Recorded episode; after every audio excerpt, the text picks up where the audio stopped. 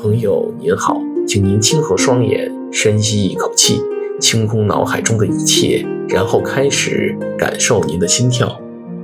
朋友您好，欢迎您回到金风堂的个人空间，这里是本空间第三十三期节目的现场。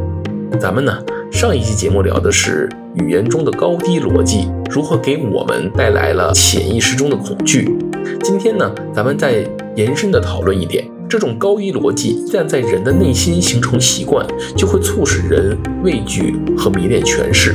而这种对权势的迷恋和畏惧呢，又会进一步的制造我们内心的恐惧。大家想一想，在一个金字塔型结构的社会当中，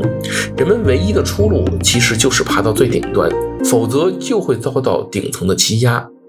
真的爬到顶端就安全了吗？其实也不会的。一方面，能够有机会爬到顶端的人，恐惧已经在他的内心形成了固化的习惯；另一方面呀，这个潜意识中认可的高低逻辑，又会让他感到极度的不安，因为下面的人都是跟他一样，在为了掀翻处于顶端的自己而不断的努力着。于是，所有在压制下的蛰伏和妥协呀，都是为了最后翻盘做准备。这让处于顶端的人如何能不恐惧呢？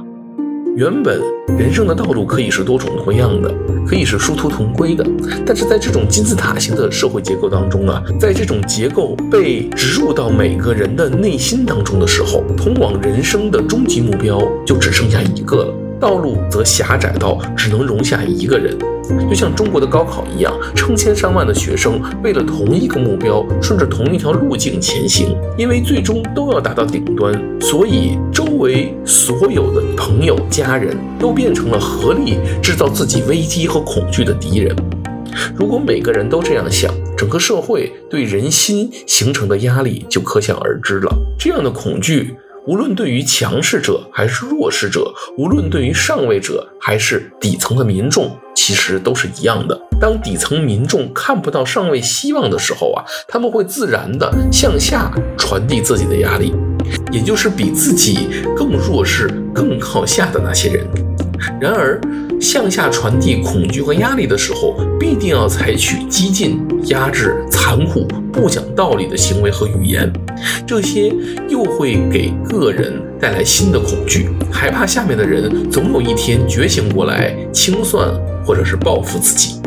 于是，掩盖事实呢，又成了这些人内心最渴望的东西。谎言和恐惧呀、啊。是直接挂钩的，只有恐惧会不断地制造新的谎言。好了，今天的节目就到这里，感谢您的时间和信仰。现在，请深呼一口气，睁开您的双眼，重新开启您的意识，回到您来自的那个现实世界中去吧。愿神与您同在。